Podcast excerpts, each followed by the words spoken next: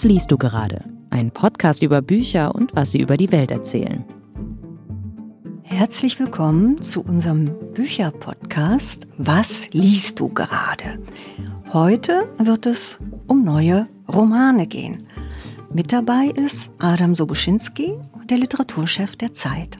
Ja, und gerade sprach Iris Radisch, die hat auch mal die Literatur geleitet in der Zeit und ich freue mich auf diesen Neujahrsstart. Ja, wir fangen an, wie immer, mit unserem Zitat des Monats. Diesmal besteht dieses Zitat aus ein paar kurzen Sätzen und die gehen so.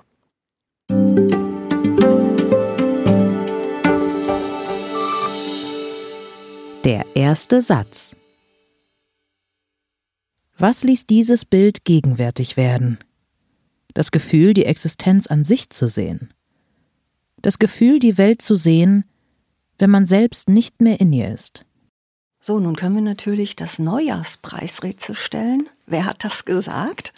Aber da würden wir wahrscheinlich nicht so viele Antworten bekommen. Deswegen verraten wir es jetzt gleich selber. Dieses Zitat stammt von dem norwegischen Autor Karl Ove Knausgard aus seinem aktuellsten Buch Der Wald und der Fluss über Anselm Kiefer und seine Kunst. Das Buch ist erschienen bei Luchterhand und ist aus dem Norwegischen übersetzt von Paul Berf. So, warum haben wir das jetzt als Zitat des Monats ausgewählt? Also für mich hat es einmal einen sehr konkreten Grund. Ich habe das Buch mit großer Freude über die Weihnachtsfeiertage mhm. gelesen. Mhm. Und ich habe es gelesen, weil ich zuvor den Film von Wim Wenders gesehen habe, Im Rauschen der Zeit. Aber jetzt erstmal, Adam, was sagt dir dieses Zitat? Einfach nur so, wenn du es nackt hörst, ohne jeden Kontext. Äh, ja, ohne jeden Kontext. Es gibt ja dieses Moment oder manchmal diese Erfahrung, dass man vor Kunst steht und entrückt wird von sich selbst und auf einmal so eine Eigenlogik der Kunst entdeckt, wobei Eigenlogik vielleicht schon zu viel gesagt ist, jedenfalls etwas, was nichts mit unserem Alltag, nichts mit unserer Gegenwart, nichts mit äh, dem, womit wir uns beschäftigen, zu tun haben, sondern wir in einen anderen Bewusstseinszustand geraten. Und das kann ich nachempfinden, ganz grundsätzlich. Das ist mir schon manchmal, da muss man eh ein bisschen in Stimmung sein. Man muss ja bereit sein für Kunst, bereit sein in dem Sinne, dass man sich darauf einlassen kann. Und diese Art von Auflösung, die man dann selbst empfindet, dabei ist natürlich was Kunstemphatisches, was ganz Tolles und ja, hat man manchmal so zwischen den Jahren dieses Gefühl auch ganz grundsätzlich. Ja. Es ist hier natürlich, dieses Zitat deutet auch auf etwas Gewaltsames hin, was die Kunst in sich birgt, nämlich, dass sie auch dazu führen kann, dass man in eine Leere gestoßen wird. Es ist ja, ja sozusagen, man wird ja in die Existenz sozusagen schlechthin entlassen, steht hier. Das heißt, es hat gar keinen Bezug mehr, überhaupt gar keinen Bezug mehr zu unserer Welt. Also eigentlich etwas Katastrophisches, könnte man sagen. Werbung ein Aufeinandertreffen von Aktivismus und Poesie. Das sind die Geschichten von Diane Oliver, einer bisher fehlenden Stimme im Literaturkanon des 20. Jahrhunderts. Die 22-Jährige ist in den 60ern bei einem Motorradunfall ums Leben gekommen. Ihre bewegenden Geschichten, ein Ausdruck der damaligen Bürgerrechtsbewegung, werden nun endlich veröffentlicht. Nachbarn, ein Buch, auf das die Welt 60 Jahre warten musste. Ab sofort erhältlich.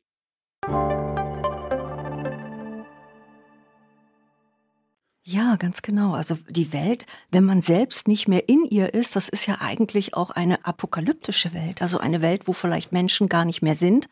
Man kann es aber auch so lesen, naja, eine Welt, die frei von mir ist, wo ich mich mhm. nicht nur immer selber wiederfinde, sondern die große, unerfüllbare Utopie, die Welt an sich sehen zu können. Wir wissen ja seit Kant, dass das nicht möglich ist, dass wir immer nur das sehen, was wir schon mitbringen auf die Welt. Das war ja auch der große Einbruch damals, an dem so viele Künstler verzweifelt sind. Sie sagen, oh Gott, die Dinge an sich, die Welt an mhm. sich, die werden wir nie erkennen. Mhm. Wir haben eigentlich immer nur unsere menschliche Brille auf und wir finden uns nur überall wieder.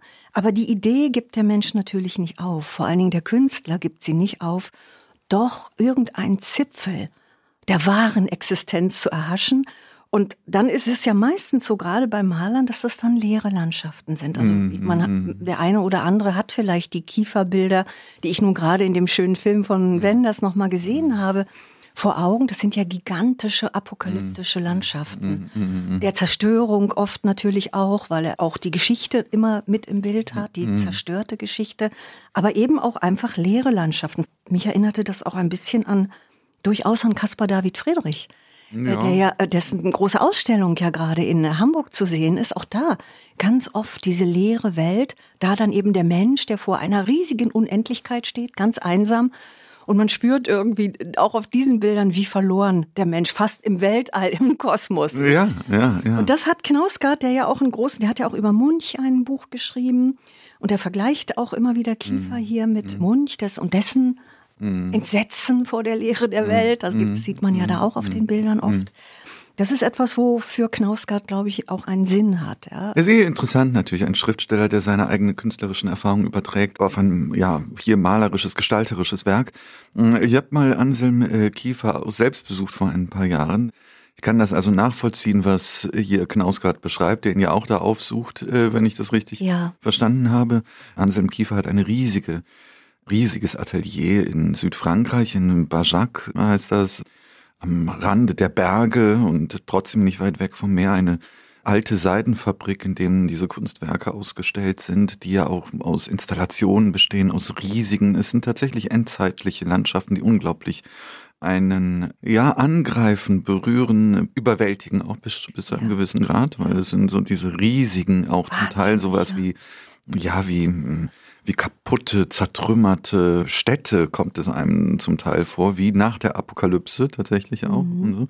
Deswegen ist das Zitat auch sehr passend zu Kiefer, weil alles in ihm drin ist. Letztlich auch nochmal ein Maler, glaube ich, des tiefen, schrecklichen 20. Jahrhunderts, der äh, alles nochmal, was auch mit der sozusagen deutschen Barbarei zusammenhängt, natürlich mit einfließen lässt. Deswegen wurde er auch zum Teil kritisiert, weil natürlich nicht immer ganz eindeutig ist. Das ist bei Kunst immer, gibt es nicht auch eine verborgene Faszination für diese Art von sozusagen Schrecknissen, die dargestellt werden. Vor allen Dingen, weil er auch Ja, sich ja. mythologisch natürlich sehr abarbeitet an den Deutschen, am, an Parsival, an dem Nibelu Nibelungenlied, an überhaupt an sogenannte deutsche Geisteshelden, die immer wieder auftauchen.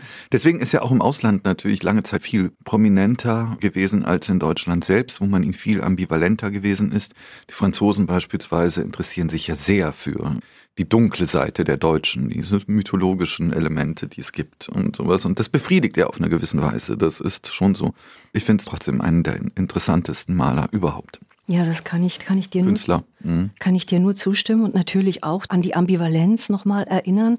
Sicherlich hast du jetzt nur ausgelassen, um nicht allzu sehr zu provozieren, seine Serie, wo er in der alten Wehrmachtsuniform seines Vaters sich selbst porträtiert hat und immer den Hitlergruß gezeigt hat, aber nicht um das affirmativ selbstverständlich zu tun, sondern um zu erinnern an die Abgründe der deutschen, der, Naja, der deutschen Geschichte. Das ist natürlich schon ein paar Jahrzehnte her, da wollte er, Mhm. zumindest sagt er das auch, und ich glaube, dass der der durchaus entspricht. Er hat halt einfach diese Groteske äh, natürlich äh, sozusagen hervorgehoben, die äh, Diktaturen an sich haben, äh, auch, auch die deutsche, was ja andere auch schon gemacht haben. Regisseure wie Chaplin beispielsweise oder Lubitsch. Aber eins ist vielleicht noch wichtig, abschließend festzuhalten, das hast du, glaube ich, auch sehr schön gesagt, dass er den Schrecken zeigt und dass dieser Schrecken aber so wunderbar anzusehen ist. Diese Bilder, das ist, wirklich, finde ich, auch das Paradox.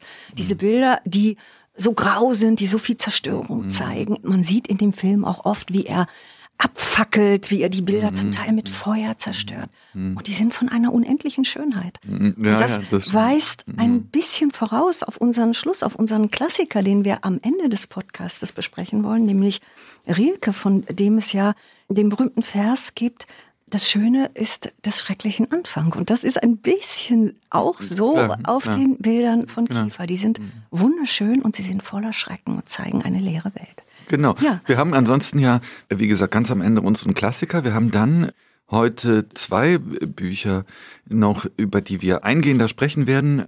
Das eine ist Seruja Schalev mit ihrem Roman Nicht ich und Stefanie Sargnagel mit ihrem Buch Iowa, ein Ausflug nach Amerika. Wir beginnen mit Seruja Schalev, Nicht ich heißt dieser Roman.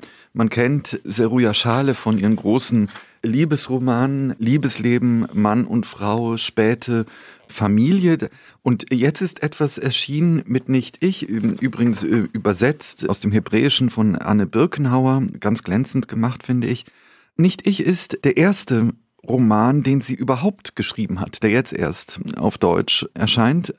Und da war ich natürlich neugierig und habe das gelesen und war doch, muss ich sagen, erst einmal vollständig irritiert weil dieses Buch ist, um es mal vorsichtig zu sagen, so etwas wie ein Anschlag auf jeden, weil es vollständig, das überraschend vor dem Hintergrund der anderen Werke, die ich kenne, vollständig anarchisch ist, völlig, ja fast könnte man sagen, ungeordnet. Die Handlung ist surreal. Es gibt so etwas, so habe ich es zumindest verstanden, wie eine einzige große Traumwelt, die vor einem entfaltet wird. Aber es gibt schon so etwas wie eine Grundkonstellation, die man entschlüsseln kann in diesem Buch und um äh, das sich das Werk kreist, nämlich es geht um eine Frau, noch jung, die offensichtlich Mann und Kind verlassen hat für einen Liebhaber, dieser Liebhaber, erfahren wir dann ziemlich schonungslos, bringt es auch irgendwie nicht mehr richtig, hat offenbar auch nicht geklappt, ist sehr schläfrig ähm, in diesen Szenen, in denen er vorkommt, kommt kaum, kaum aus dem Bett, äh, kann ähm, eigentlich sich immer nur 15 Minuten wach halten und schläft dann auch schon wieder ein und ist also zu nichts zu gebrauchen. Und dann steht diese Frau eben vor den Trümmern ihres Lebens, könnte man sagen. Vor allen Dingen, weil sie keinen Zugang mehr hat zu ihrer Tochter, ist eine, wie man früher sagte, Rabenmutter, ist sozusagen aus der Gesellschaft verstoßen ähm, und vor allen Dingen auch hat sie ein, um es mal vorsichtig zu sagen, ambivalentes Verhältnis auch zu ihren Eltern, ein spannungsreiches. Und wie sie das beschreibt in dieser Geschichte, dieses Nicht-Ich, ist nicht realistisch in dem Sinne, dass irgendwie ein Protokoll eines Lebens nacherzählt wird oder eines Geschehens, sondern in grellen, traumartigen Bildern. Wie hast du diesen Roman erlebt, Iris? Ja, er ist ein Anschlag, da gebe ich dir vollkommen recht. Ich habe ihn mit großer Faszination und dann aber auch immer wieder mit Unterbrechungen gelesen, weil ich es wirklich buchstäblich nicht ausgehalten habe, das an einem Stück zu lesen. Das ist so dicht, das ist so explosiv. Hm. Man findet eben auch keine Wirklichkeit hinter all diesen surrealen Bildern. Man merkt natürlich sehr schnell, dass man hier in dem Monolog einer wilden, ein bisschen aus sich in pornografischen, in mythologischen, auch in politischen Fantasien auswildernden Frau befindet. Man ist in keiner Wirklichkeit und man ist ein bisschen verloren in diesem Buch. Aber dann war ich schon gepackt von der Radikalität mhm. ihrer Bilder. Und es ist wirklich ein tiefes Abtauchen auch in eine weibliche Innenwelt. Mhm. Es geht natürlich um weibliche Sexualität, es geht um Mutterschaft, es geht um das Verlieren eines Kindes, es geht eigentlich auch ein bisschen, ja, fast um das Verlieren des Selbst, weil diese Frau die verliert eben nicht nur ihre Tochter, die offenbar plötzlich in irgendwelchen Gängen unter dem Kindergarten, in dem sie ist, sie ist so ein vier-, fünfjähriges Mädchen, verschwindet oder von Soldaten abtransportiert mhm. wird. Da ist also mhm. auf der Bildebene ist natürlich auch sehr viel israelische Traumata. Ne? Also die, mhm. die Gänge, da denkt mhm. natürlich jeder auch an die Hamas-Tunnel. Kinder werden entführt, auch wenn das vor 30 Jahren geschrieben wurde, denkt man in einer gewissen Weise natürlich an das, was gerade passiert ist in mhm. Israel. Also das kommt mhm. irgendwie auch mit den aktuellen Ereignissen zusammen. Das alles rührt einen auf und am Ende sitzt sie wirklich in einem schäbigen Kittel, mhm. buchstäblich nackt kann man sagen, ohne Haare, also mhm. auch für eine Frau, das ist ja ein Symbol der absoluten Nacktheit für eine mhm. Frau, eine Glatze. Und sie sitzt auf einem Müllberg, also fast ein mhm. Becketsches Bild, mhm. ein metaphysisches Bild des Selbstverlustes, der Ausgesetztheit.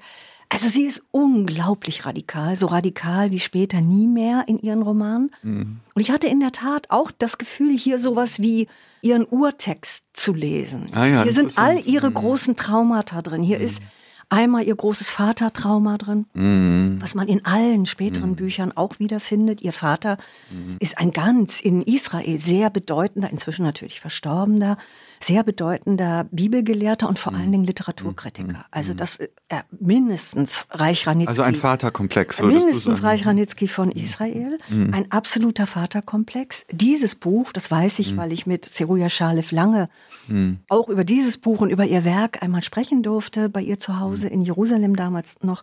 Dieses Buch wurde von ihrem Vater nicht anerkannt. Ah ja, Er fand es interessant. Mhm. entsetzlich und nicht nur er fand es entsetzlich. Es wurde sehr verrissen. Alle Kritiker fanden es entsetzlich.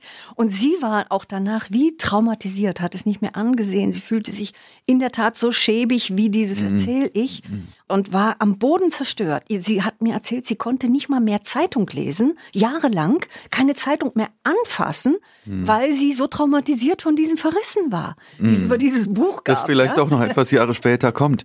Gut, nun muss man sagen, das ist immer leicht gesagt, wenn man sich als Künstlerin oder Schriftsteller oder so in dieser Situation empfindet, ist das natürlich erst einmal schrecklich. Man erlebt das ja vermutlich als äh, körperliche Gewalt, äh, Verrisse.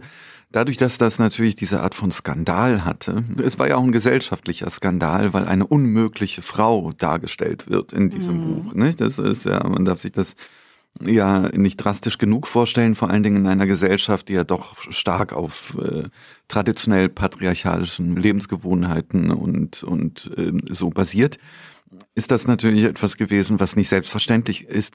Was ich trotzdem an diesem Buch, weil du hast es, finde ich, sehr stark ins Düstere, fast auch schon wieder in, äh, ins äh, Apokalyptische Ja, es gewendet. hat aber Also, auch Humor, Es ja. hat, es hat Wahnsinn, es hat schon sehr starken Humor. Man muss zwischendurch lachen, weil es natürlich auch so eine Szenerie ist, wie manchmal, ich weiß nicht, ob du das kennst, äh, ich habe das ganz selten, man träumt manchmal sehr wild. Man kommt von einer Situation äh, zur anderen. Man träumt von seinen Eltern und dann entpuppt sich auf einmal hoch. Aus dem Vater ist aber der Hausmeister geworden, der, der, der, sonst normalerweise vor dem Haus rumturnt. Ja, Ja, ja, oder, genau, ja. Und der Hausmeister ist in der nächsten Szene, da hat er aber alle Insignien der alten Mathelehrerin auf einmal, ja, und so. Und das heißt, diese Art von äh, freudschen Verschiebungen, die der Traum. ja, das stimmt, ja. ja Davon hat es Sigmund Freud hat, ja, hat, hat ja von Verschiebung gesprochen und, und genau. Verdichtung andererseits, dass es symbolisch sozusagen überdehnt ist. Und diese Art von Verfahren wird da ausgebildet und das hat sehr amüsante Aspekte bis hin zur Groteske, wo sie dann auf einmal in irgendeiner Art von Strafkolonie ist. Kurz darauf ist sie aber auch schon wieder irgendwie an irgendeinem Küchentisch oder pflanzt irgendwie auf der Straße, auf dem Mittelstreifen irgendwelche ja, Teddybären an, in der Hoffnung, dass die wachsen werden. Das ist, das ist sozusagen ziemlich absurd. Und es Ja. gibt allerdings auch immer wieder Einsprengseln, die durchaus auch von Alltagshumor geprägt werden. Sie trifft ja irgendwann auch wieder ihren Ex-Mann, ist ja auch von Erinnerungsbruchstücken äh, versehen, dieses Buch und so und offenbar nach der Trennung und dann sagt sie, ach, weißt du, wollen wir nicht wieder zusammenkommen, denn seitdem du nicht mehr da bist, ist mein Sexleben vollständig ruiniert, ja? Und er sagt dann völlig verwundert, ja, wieso denn? Wir haben doch kaum miteinander geschlafen. Wie kann das sein, dass dein Sexleben jetzt ruiniert ist und so? Und sie sagt dann irgendwie so, du kopierst äh, sinngemäß überhaupt gar nichts mehr, denn ich kann natürlich nur Sex haben, wenn ich dich betrügen kann, ja, möglichst gut. So. Also all diese ganzen Ja, Paradoxien, herrlich, die es herrlich. sozusagen Ja, ja. im Zwischenmenschlichen gibt und die man ja auf eine gewisse Weise, weil ja sozusagen mh, Paarbeziehungen immer zu Neurosen neigen, ist es auch ein Buch über Neurosen und sozusagen äh, neurotische Paradoxien, wo man nichts mehr richtig machen kann, wo jeder Schritt eigentlich äh, dann ins Chaos führt. Und das ist schon sehr amüsant. Das hat mich auch zwischendurch im Übrigen an Franz Kafka ganz banal erinnert, ja, wenn der Vater auf einmal sich zum, äh, wird ja dann, es wird auch gar nicht weiter erklärt, ja, der, es heißt dann an einer Stelle, der hat sich zum Kuckuck verwandelt, sagt die Mutter und so, und er kommt einmal in der Stunde aus seinem Zimmer heraus und sagt dann irgendetwas, also er sagt nicht Kuckuck, aber irgendetwas. Und immer nur zur vollen Stunde. Und das wird auch nicht weiter erklärt. Das sind aber so diese Dinge, die man ganz selbstverständlich und ernst im Traum ja immer selbst wahrnimmt. Das ist ja das Interessante beim Traum, dass einem über lange Strecken eines Traumgeschehens die absurdesten Dinge ja überhaupt nicht seltsam vorkommen. Sondern man ergibt sich so dieser Logik. Und so muss man diesem Buch sich auch ab einem bestimmten Zeitpunkt ergeben, aufhören, jedes einzelnen Bestandteil zu deuten. Und wenn man diesen Schritt einmal begangen hat, dann kann man es auch genießen. Ist aber nicht für jeden was, muss man schon sagen. Ja, wobei dieser Humor, richtig, der ist sehr stark da. Da gibt es auch noch viele sehr schöne Beispiele. Also sehr lustig fand ich den letzten Besuch bei ihrem Ex-Liebhaber, mit dem sie nochmal Sex haben wollte. Aber im Grunde wollte sie nur zugucken, wie er stirbt und das alles.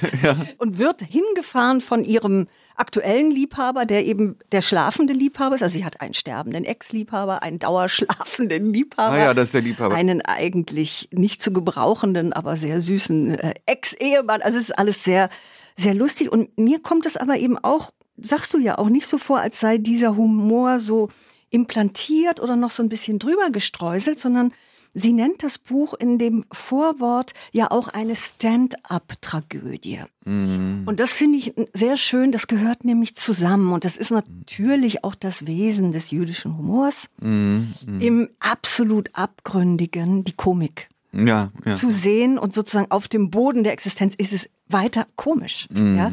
Das ist etwas, was sie mhm. wahnsinnig gut beherrscht. Und dennoch, sagte ich ja schon, finde ich, dass ihre großen Traumata da sind. Also man ja, sieht natürlich die Auseinandersetzung mit dem Vater sagt sie auch, ja, du hast, als ich zwölf war, mich, mich missbraucht. Ja, wie denn? Ja, du hast einmal deine Hand auf meinem Kopf liegen lassen. Mhm. Dann verklagt sie ihn. Da ist viel Ernstes. Man muss sich vorstellen, sie war nicht nur von diesem übergroßen Bibelgelehrten und Literaturkritiker umstellt. Ihr Bruder, ihr Onkel, ihr Cousin und ihr Vater war. Also sie kommt aus einer Schriftstellerfamilie. Mhm. Der verstorbene äh, Mer Schalev ist ihr Cousin gewesen. Und alle in ihrer Familie schreiben und sie war die erste Frau die in dieser Familie schreibt. Und davon ist sehr viel, in, in sehr viel ja, ja. in dem Buch. Ich glaube, sie hat sich mit diesem Buch richtig frei geschrieben. Ja, richtig frei gekämpft. Und das große Thema, was in all ihren Büchern ist, eine große Liebe ist verloren. Das ist hier das Urthema. Aber eigentlich geht es hier um die Trennung von der Urfamilie. Sie verliert ihr Kind, sie verliert ihren Mann. Ihre erste Familie, mhm. sozusagen die Ursprungsfamilie, wird aufgebrochen. Danach beginnt das Rennen des Lebens. Immer neue Männer, immer neue Liebhaber. Aber das, wo man einmal den Traum hatte, mhm. hier ist Familie, hier ist Vater, das ist verloren, ja. hier ist Vater, Mutter, Kind. Das ist verloren. Und das ist das Trauma ihrer Eltern, wenn wir so viel Zeit noch mhm. haben, weil das wirklich, mhm. davon bin ich überzeugt, das ist die Matrix, die da drunter mhm. liegt. Ihre Eltern hatten beide eine erste große Liebe, die sie verloren haben. Mhm. Der, die große Liebe ihrer Mutter ist im Unabhängigkeitskrieg gefallen, 48. Die große Liebe ihres Vaters ist weggelaufen und ist mit einem anderen ganz, ganz berühmten israelischen Schriftsteller zusammen. Beide träumten dieser großen Liebe hinterher. Mhm. Und in ihren Romanen ist es immer so, dass sie das auch tut und dass sich am Ende oft rausstellt, dass die Liebespartner ihrer Figuren die Liebespartner bereits der Eltern waren. Ah, also, ja, das, okay. also dieses mhm. Aufsprengen und dieses Verlorensein der ersten großen Liebeseinheit, mhm. das ist eines ihrer Urthemen. Und das ist hier ganz tief angelegt. Deswegen ist es ein, ist es ein tolles Buch und wer sie liebt, muss das eigentlich nachholen. Ja, ja, auf um, jeden Fall. Um, und weil man sie hier noch mal tiefer versteht. Nee, nee, ist ja auch, ist okay. ja auch ein tolles Buch. Soweit. Kommen wir zu unserem nächsten Buch. Das ist auch sehr lustig. sehr, sehr lustig, weil das ist von Stefanie Sargnagel, der österreichischen Autorin, Komödiantin, Kabarettistin. Und es heißt Iowa. Das ist ja, man kann, glaube ich, schon sagen, eine Reisebeschreibung. Sie war nämlich wirklich, das ist ein autobiografisches Buch. Sie hatte eine Gastprofessur an einem College in Iowa. Das ist, glaube ich, sagt sie, das Zentrum der Mastschweinzucht in der USA. Also das ist mhm. wahrscheinlich eines der Staaten, nicht nur der Flyover-Staat, sondern eines, wo wirklich nichts mehr los ist, wo der Hund sozusagen begraben ist oder das Mastschwein. Und da fährt sie hin mit einer Kollegin, mit Christiane Rösinger, eine Berliner Komödiantin, die mit dabei mhm. ist und die sich hier auch in den Fußnoten verewigt hat. Es gibt sehr amüsante Fußnoten in dem Buch, die kommen dann von der mitreisenden Christiane Rösinger. Also das Buch fängt sehr lustig an, schon mal mit dem Satz, ich habe das Plumpsklo reserviert. Jetzt macht es richtig Spaß, draufzugehen. Es beginnt im Schrebergarten von Christiane Rösinger irgendwo mhm. in Berlin. Dann fliegen die ab, sehr lustig, wie sie sich Thrombosespritzen auf dem Klo noch geben, damit die alten Damen diesen Langstreckenflug auch überstehen. Und dann kommen sie da an und ist eigentlich da nichts. Und sie haben auch kein Auto und sie wissen gar nicht, was sie da machen sollen und sitzen da sozusagen als, wie Sie selber sagen, die Speerspitzen der feministischen Kunst im, im ayovanischen Nirvana, ja. Und an diesem Kulturclash würde ich mal sagen, dass da so zwei deutsche oder österreichische, also Berliner und Wiener Underground-Künstlerinnen, Schwersthumoristinnen, da in die USA kommen und mit dieser Kultur offenbar zum ersten Mal, oder man kann ja fast sagen mit dieser, ja, ich sage jetzt mal vorsichtshalber Kultur, ich bleibe mal dabei, aber man kann auch was anderes dazu sagen, zum ersten Mal konfrontiert werden, also mit diesen Einkaufswüsten, mit diesen nicht vorhandenen Innenstädten, mit diesen Absturz. Spelunken, die es dann da wohl trotzdem noch hier und da gibt. Und alles, wo sie da hinfahren, sie machen dann Ausflüge, sie besuchen Second-Hand-Shops, sie gehen in irgendwelche riesige Läden, wo es endlos Gewehre, Tarnanzüge, also wirklich die USA, wie man sie sich im Kientopf fast vorstellt, mit allem Schlimmen, mit diesen unendlichen Getränkespendern, wo man nur im Literformat irgendwelche Süßgetränke bekommt. Also, also diesen kulturellen Clash mm, mm. zwischen diesen Komödiantinnen, mm. die aber irgendwie noch Old Europe sind die noch aus der echten Underground-Kultur kommen, die gerne mhm. viel rauchen, viel saufen, auf dem Sofa liegen, Serien glotzen und dann irgendwie dieser Elite-Uni, wo irgendwelche durchgestylten, super dünnen, sehr ehrgeizigen Leute studieren, die 70.000 Euro im Jahr für ihr Studium ausgeben. Also dieser Kulturclash, der wird sehr, sehr lustig beschrieben. Ja, das ist stimmt. es dir auch so gegangen? Ja, ja, ich finde es auch, wenn es ein herrliches Buch ist, es ist äh, hoch amüsant und es hat eine enorme Pointendichte, was ja. immer schön ist, es ist unterhaltsam, sogar sehr unterhaltsam. Du nennst sie Komödiantinnen, die beide, also das ist nicht ganz falsch, vor allen Dingen spielen sie auch diese Rolle hier natürlich ja. sehr stark, auch als Gegen Christiane Rösinger, die sie begleitet, ist ja eine Songwriterin, hat auch eine Band gegründet, Lassie Singers, die es nicht mehr gibt, die auch ganz toll war und ist so etwas wie eine, ja, Ikone der frühen noch feministischen mhm. Pop-Songs in Berlin und vor allen Dingen der auch 90er Jahre, die so mit deutschen Texten, die auch ganz toll sind, ja. Das Interessante ist, dass das Ganze natürlich auch so eine Art Freundschaftsporträt ist, dieses Buch. Stefanie Sargnagel ist ja etwas jünger, sie ist 37. Und Rösinger 62. 62, das mhm. heißt, das ist eine, man könnte sagen, ja, tendenziell ungewöhnliche Freundschaft, weil man das zumindest in literarischer Form selten beschrieben bekommt. Und das finde ich überhaupt ganz interessant und das reflektiert sie auch. Nicht, man kennt natürlich Freundschaften zwischen älteren Männern und jüngeren Männern, das ist fast ein klassischer Topos, nicht wahr? Immer etwas homoerotisch aufgeladen. Der ältere Lehrer und, nicht? Und äh, der junge Bursche, der in die Welt mitgenommen wird. Aber das gibt es als Äquivalent. Natürlich nicht in, äh, mhm. nicht literarisch und nicht kulturgeschichtlich. Überhaupt nicht. Und das versucht sie hier mit einer gewissen Grundselbstverständlichkeit durchzuführen, was natürlich vollständig gelingt. Und das ist sozusagen toll, weil sie die ältere Frau als bewunderte Frau hier überhaupt erst einmal in den Blick rückt. Und das gibt es ja sonst nicht. Sie macht sich auch wahnsinnig viele Gedanken darüber, dass ältere Frauen traditionellerweise nicht diese Art von öffentlicher Würde äh, sozusagen verliehen bekommen haben, immer wie das älteren Männern widerfahren ist, ne, über lange Zeit. Ich glaube, das verändert sich gerade ziemlich stark und so. Aber das ist natürlich trotzdem der Hintergrund, vor dem dieses Buch geschrieben ist.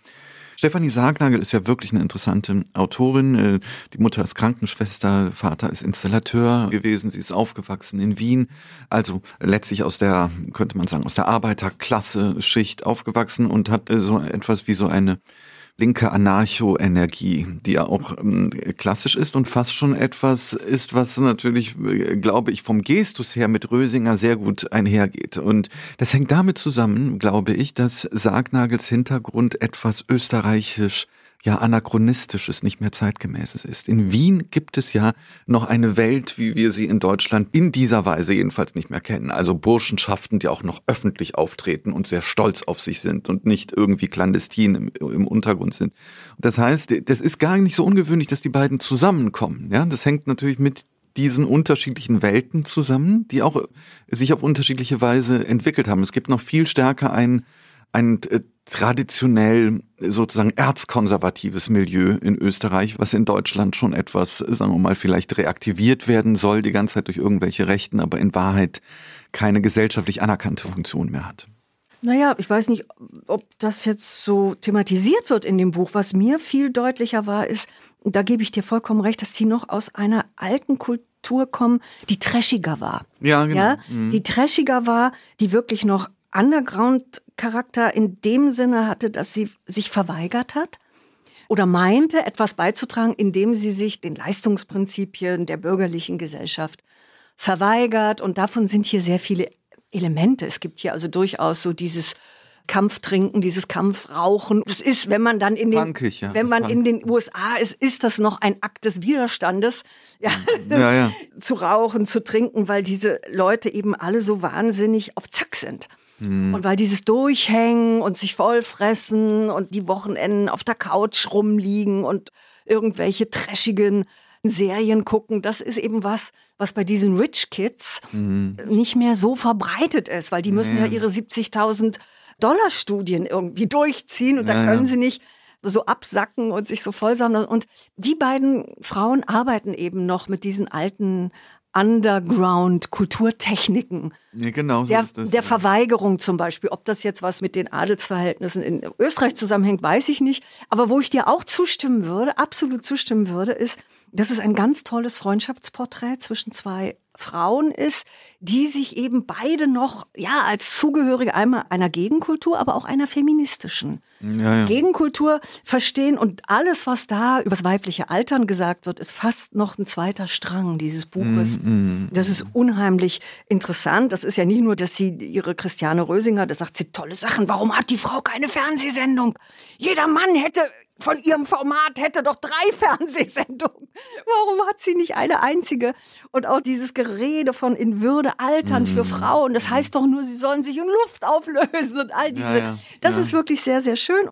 Sie sagt zwar einerseits, ja, ich fühle mich eigentlich wie eine 16-Jährige, mhm. sie ist 37, dann spricht sie aber auch sehr viel davon, wie schwierig es eben ist, als eine Frau, ja, die eben arbeitet in der, in der und, und die ihre, mhm. ihr eigenes mhm. Profil hat, mm. überhaupt einen Mann zu finden, mit dem sie eben brav Kinder zeugen kann, mm. weil ihre Uhr natürlich tickt. Also all das wird sehr, sehr mm. lustig und die eigentliche Quelle dieses Humors ist ja ihre Selbstironie. Ja, natürlich. Ja, die, diese, diese völlige Schamlosigkeit in jedes Fettnäpfchen auch zu, und, und sich mit allen Schwächen zu porträtieren und sich eigentlich immer noch ein bisschen lustiger und schwächer darzustellen, als man ist. Das ist, also das ist wirklich oldschool. Humor, der mir sehr, sehr sympathisch ist. Ja, der mir sehr sympathisch ist, deswegen, mhm. weil er ein bisschen abhanden zu, zu kommen droht, ja, genau. weil so diese Selbstironie ist ja derzeit nicht weit verbreitet. Ne? Es ist ja so, dass es auch eine, eine Haltung ist, die sie verkörpert, die jetzt mit den allerneuesten Strömungen, wie man bitteschön zu sein hat, natürlich nicht allzu viel damit zu tun hatte dieses Rotzige ist einfach nicht mehr, nicht mehr. Es ist ja nicht, es ist ja weit entfernt davon, jetzt all diese ganzen neuen Maßregeln, die es gibt, des korrekten Verhaltens an den Tag zu legen. Also sie ist ja ungehobelt beispielsweise, nicht besonders höflich.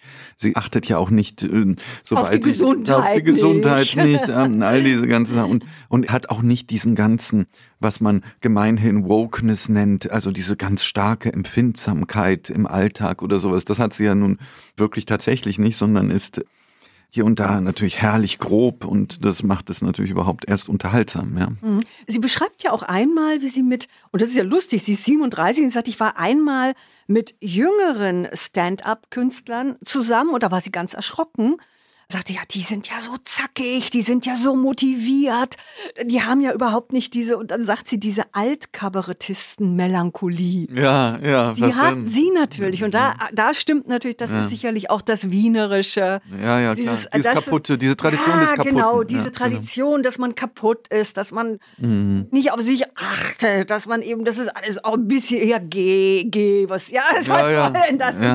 Dieses Rebellentum und dass sie sich auch richtet gegen dieses Snowflakes, sagt sie. Ja, ja. Diese Snowflakes, die nichts mehr aushalten, die man immer schützen muss. Also da äh, sieht sie natürlich auch viel in Amerika durchaus kritisch, obwohl sie sich sonst also sehr unkritisch durch das schrecklichste Essen frisst. Also, ja, ja, ja, also das Buch äh, hat auch sehr lange Fressstrecken, wo man, mit, ja. wo man mit dabei sein muss, was es für entsetzliche Dinge in Amerika zu essen gibt.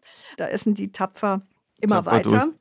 Ich denke, sehr, sehr schönes Buch, große Leseempfehlung, sehr, sehr amüsant. Kommen wir zu unserem Klassiker, ne?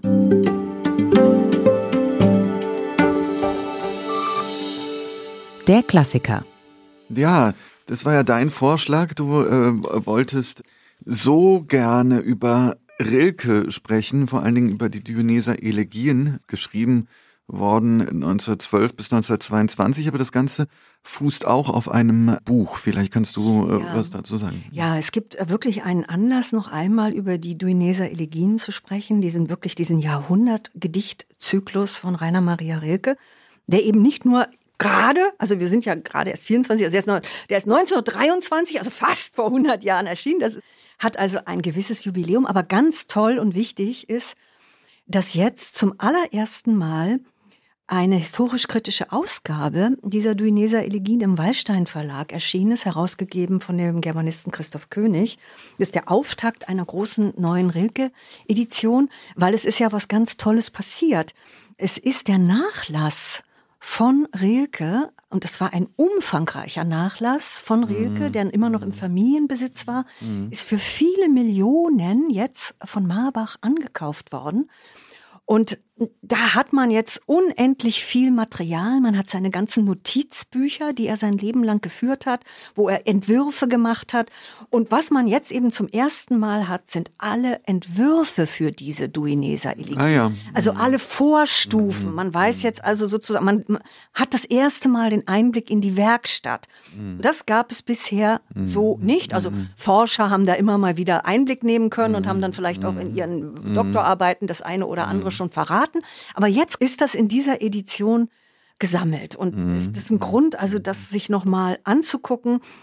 Also diese Elegien, die versteht, das muss ich mal vorausschicken, die mhm. versteht man beim ersten mhm. Lesen nicht. Die versteht man nicht, Nicht, ja? jedenfalls nicht jede Zeile, nicht jeden Vers. Mhm. Aber man ist berauscht von dieser wahnsinnigen, von diesem Sog, von dieser Sprache, von diesen auch, also durchaus auch immer wieder von Bildern, die aufreißen. Also, mhm. ja, also das ist sofort da, aber dann muss man es natürlich immer wieder lesen. Es ist ein Werk, in das man sich versenken muss, mhm. wo es vielleicht auch lohnt, den einen oder anderen Kommentar mal zu lesen. Es gibt wunderbare mhm. Kommentare von Peter mhm. Schondi. Dann hat dieser Christoph König gerade ein ganzes Buch veröffentlicht, auch bei Wallstein Kreativität, wo er Vers für Vers versucht zu sagen, was steht hier denn eigentlich? Lest doch mal nackt. Mhm. Wer redet hier? Mhm. Was ist die Sprecherposition? Ja, das weiß man Worauf nicht. bezieht sich das jetzt? Also ganz toll, wenn man Lust hat, mal so ein Deep Reading zu machen mhm. und wirklich mal so einem Jahrhundertwerk bis in den letzten, letzten Grund äh, nachzugehen, mhm. dann macht das mhm. riesig Spaß. Das ist, mhm. kann, also braucht man viel Zeit für, aber das ist absolut lohnt. Aber es ist nicht so, dass man gar nichts versteht. Nein, nein, nein, nein. Ja? Nein, nein. Es gibt immer wieder Passagen, die auch einer Grundlogik folgen. Es gibt ja auch so etwas, was ich ja faszinierend finde, ist überhaupt diese Kunstemphase, die es da drin gibt und auch dieses Motiv der beispielsweise Engel. Es geht ja wirklich um die letzte Existenz des Menschen. Was ist das eigentlich? Und das ist schon fantastisch, wenn man den Anfang, ja, liest der den geht mal mir vor, nicht, den, den, vor, den, bitte, den ja. habe ich immer im Kopf, ja. nicht immer im Kopf, aber immer wieder ist der mir eingefallen, weil der dann doch einfach mhm. stark ist, ja. Wer, wenn ich schrie, hörte mich denn aus der Engelordnungen und Gesetz selbst? Es nähme einer mich plötzlich ans Herz ich verginge von seinem stärkeren Dasein, denn das Schöne ist nichts als des schrecklichen Anfang, den wir noch gerade ertragen, und wir bewundern es so, weil es gelassen verschmäht, uns zu zerstören. Ein jeder Engel ist schrecklich. Nein, das ist toll, das ist das, einfach, und, das ist und das, und das versteht man. Das versteht man ohne, das versteht ja. man ohne Problem. Ja. Man weiß nicht genau, was dieser Engel ist. Er hat es ja einmal kommentiert, Rilke. Es geht hier nicht um irgendwie äh, Christologie hm. oder um etwas Christliches, das interessiert Überhaupt ihn nicht, sondern Nein. um eine Erscheinungsform, könnte man sagen, ja, auch hier jetzt figürlich fixiert, die noch alles sieht, was wir vielleicht nicht mehr sehen, etwas, was außer uns ist und dementsprechend etwas Schreckliches natürlich gleichzeitig. Da sind wir eben wieder bei, bei genau, da sind genau, wir wieder bei Kiefer, das habe ich ja schon angedeutet. Genau. Auch hier geht es sozusagen immer wieder darum, mal Perspektiven einzunehmen, die man kosmisch nennen könnte.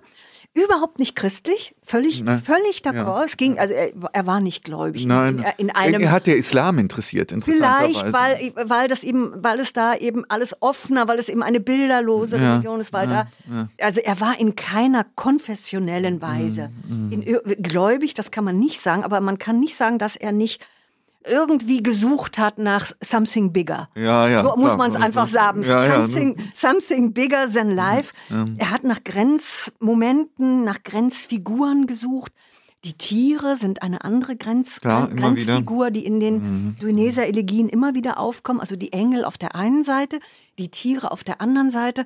Beide äh, sind für ihn eben jemand oder eine Existenzform, die nicht in der, wie er glaubt, gedeuteten Welt, in der Klar. wir so leben wie hinter Gitterstäben, wo wir eben nicht richtig durchgucken können, weil wir unsere Welt eben selbst gedeutet haben und he- unsere eigenen Deutungen nicht verlassen können.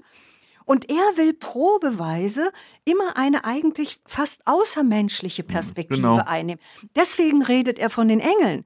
Nicht, weil er irgendwie an, an, an so heilige Schutzwesen glaubt, sondern weil er irgendwie aus diesem menschlichen, ja, er empfindet es ein bisschen wie ein Gefängnis, auch mal raus will und dieses stärkere Dasein spüren will. Und er hat ja auch behauptet, dass er diese ersten Verse, die du gerade so schön vorgelesen hast, dass er die auf Schloss Duino über der Adria, wo er anfing 1912, also Das dass, dass ihm das quasi irgendwie aus dem Himmel zugerufen wurde, als er da gerade rumschlich und irgendwie auf der Treppe stand und eigentlich an irgendwelche Geschäftsbriefe dachte, kamen ihm plötzlich diese ersten Verse. Und auch Also- ein bisschen fremd natürlich. Also er wartete immer auf die Inspiration. Er Mhm. wollte eben nicht rumbasteln. Er wollte, obwohl es, man sieht jetzt, dass er durchaus ein bisschen rumgebastelt hat.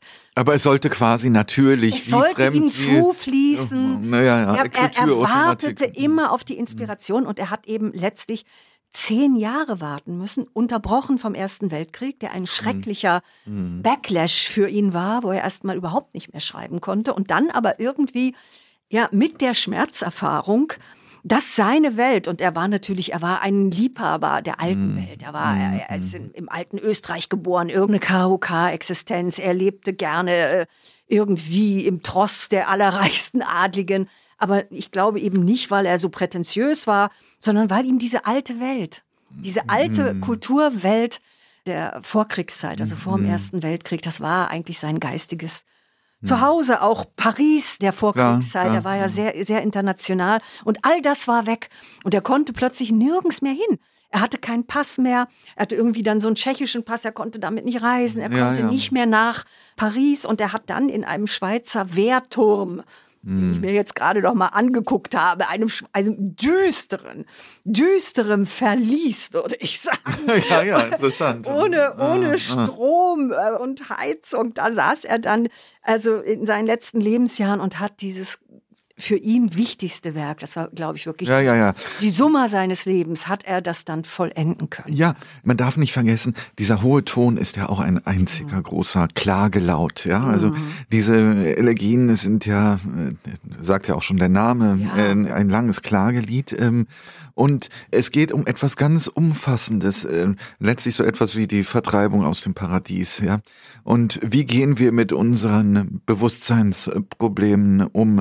Äh, der Tatsache, dass, könnte man auch etwas modischer vielleicht sagen, dass Zeichen und Bezeichnetes immer auseinanderklaffen, dass wir nie eine Ganzheit in irgendeiner Weise ergreifen können, dass wir sozusagen, dass auch die sprachliche Konstitution, die wir haben, in der wir gefangen sind, immer nur unvollständig sind. Das ist wirklich eine ursprüngliche Verlusterfahrung der Welt und des eigenen Bewusstseins, was sozusagen immer auseinanderklafft, was nie in Harmonie gesetzt werden kann. Und da spiegelte natürlich sich genau das, was du sagst, das, das Zeitgeschehen auf hoch indirekte Weise in Ja, diesem, ja. in diesem Werk natürlich wieder, hat aber gleichzeitig diesen sehr, sehr grundallgemeinen ähm, Verlusterfahrung der Moderne, die, mit der drin, wir uns, ja. mit der wir uns beschäftigen, im Prinzip die gesamte deutsche Literatur, nicht nur die deutsche, sondern überhaupt seit dem letztlich 18. Jahrhundert, wo es auch schon Richtig, unendliche ja. Texte gab darüber, dass wir sozusagen das Paradies verloren haben und wie finden wir in irgendeiner Weise eine Harmonie wieder. Ja, ne? das ist hier auch immer wieder, Und das genau. ist, das ist etwas, was er umkreist und was ihn umtreibt. Und deswegen diese Figuren der Tiere und der Engel, die unser mangelhaftes Bewusstsein nicht teilen. Ja, und das, Hofft er. Ja. Hofft er. Ja, klar. Ja. Nicht, aber Ja. äh, da gibt es sozusagen diese Ganzheitsversprechen und, Mhm. und diese Klage ist natürlich, hat dann auch etwas, etwas Schönes, kann man sich pubertär reinhängen natürlich. Jeder Engel ist schrecklich, ist auch ein toller Satz, nicht? Oder auch das Schöne ist nichts als der schrecklichen Anfang. Wie jede gute Literatur auch immer ein Tick rätselhaft und sowas. Mhm. Und, und hier durch äh, natürlich äh, rhythmisch fliegt man davon, ne? Auch es sind natürlich ist ein auch den- Sprachrausch, Sprachrausch ja. es fliegt, ja, könnte Ja. man sagen, man fliegt weg und so. Und verzweifelt, ne? Wer, wenn ich schrie, hörte mich, ja? Das ist schon stark. Ich meine, bin mir gar nicht sicher, ob es auf der Strecke sozusagen für einen durchzuhalten ist. Man muss sich schon ein bisschen vertiefen und äh, sozusagen eine gewisse Bereitschaft zeigen, sich darin hineinzufinden. Politisch war er ja auch nicht ganz ohne, nicht? Äh, soweit ich das mitbekommen habe. Er hat ja auch durchaus geflirtet mit dem italienischen Faschismus. Ja, nein, das kann man so nicht sagen. Er hat kurz vor seinem Tode einen Brief, wo es ein oder zwei Sätze gibt, die Mussolini-freundlich sind. Hm. Das ist wahr. ja. Aber er hat das noch nicht ganz absehen können, was das heißt. Mhm, Muss man, und es sind wirklich nur drei Sätze. Was viel entscheidender ist, dass er mit der Revolution in München und mit der Münchner Räterepublik das äh, sympathisiert hat, dass er München dann sogar verlassen musste, weil er diesen linken Verschwörern äh, Obdach gegeben hat, Ja, sie in seiner klar, Wohnung. ja. Also er hat, er, wenn man ihn, er war eigentlich also man kann nicht sagen, dass er unpolitisch war, weil er ja so an der Moderne und ihren Verlusterfahrungen sich abgearbeitet hat. Er hat durchaus gesehen, was mit der beginnenden Industrialisierung, was mit der Klar, Angestellten, mit der Proletarisierung passiert. Es gibt im Malte Lauritz Brigge wahnsinnig viel intensive Schilderungen von Armut, von Menschen auf der Straße, von Ausgesetztsein, von den Verlorenen dieses Modernisierungsprozesses. Also unpolitisch war er gar nicht. Es gibt ein, ein, ein, eine ganze Briefausgabe, Br- äh, ist ja ein unendlicher Briefeschreiber, Br- ähm, Briefe zur Politik. Nein, ich würde ihn, wenn überhaupt, eher im, eher im linksliberalen Spektrum verorten. Aber eben, ja, also durch diese Münchner Erfahrung, aber auch als jemand, der eben die alte Welt nicht, nicht zurückhaben wollte, aber schon fand, dass die moderne unwiederbringliche. Ja, ja, genau. Aber da, dadurch wird man auch auf Verluste Genau, aber dadurch wird man natürlich auf unterschiedliche Weise auch anfällig und affizierbar. Ich bin mir nicht ganz sicher, ob es. Äh, Also ein Königstreuer war er sicher nicht. Nein, das das glaube ich ganz sicher nicht. nicht. Ja, ja. Das glaube ich ganz sicher nicht. Er war vor allen Dingen durch und durch Künstler. ja, ja, Er war ja, durch und durch Künstler. Er wollte existenzielle Erfahrungen, so kann man das vielleicht sagen, in der Kunst lösen. Mhm. Es ging ihm wirklich darum, die großen letzten Fragen. Im Grunde ist er ein Erbe der alten europäischen Metaphysik. Mhm. Und er wollte das nicht mehr im metaphysischen und im philosophischen Rahmen, sondern Mhm. im poetischen, im künstlerischen Rahmen. Er hat sich ja auch nur mit Künstlern verbündet. Er hat mit, Rod Mhm. ja, mit ja. Mhm. Rodin zusammengearbeitet. Er hat, war mit unendlich viel Künstlern befreundet. Und Er war irre vernetzt, das darf man auch. Er ist jetzt vernetzt. nicht der komische, isolierte. Überhaupt nicht. Und Figur ging ihm wirklich um eine, also wenn man sagen, und es ist auch wichtig, das vielleicht am Schluss noch zu sagen, dass diese Elegien nicht nur Klage sind und nicht nur das Verlorene beweinen, sondern es sind ja zehn. Und die letzten sind wirklich freudig. Freudig, ja. Die sind freudig, da geht es also wirklich darum, auch hier sein ist herrlich, ja, rühme, rühme dem Engel die Welt. Also es ging durchaus auch darum, in allem Schmerz, der immer da ist und den man auch nicht wegpoeseln kann einfach, ja, in allem Schmerz dieses Leben zu preisen. Ja, und ein ja. wunderschöner Satz, mit dem ich das gerne abschließen würde, den habe ich eben jetzt erst aus diesen Notizbüchern in dieser jetzigen Ausgabe gefunden. Das finde ich so schön. Da sagt er, sieh die Welt an, als würdest du sie einem Engel erzählen. ja, ja, das ist nicht schlecht. ja, ja. Ja, also das äh, glaube ich, kann man, damit kann man, glaube ich, in die neue Woche gehen. auf jeden ja, Fall. Okay. Ja, war eine große, äh, große Freude heute. In zwei Wochen übernehmen dann wieder, hm, wir machen es ja im Wechsel, falls jemand den Podcast noch nicht so häufig gehört hat, mit Alexander Kammern und Maya Beckers, die in zwei Wochen über die neuesten Sachbücher sprechen werden. Die gibt's nämlich auch und die schätzen wir auch und da freuen wir uns drauf und wir hören uns wieder in etwa einem Monat. Ja, tschüss. Tschüss. Was liest du gerade ist ein Podcast von Zeit und Zeit Online, produziert von Pool Artists.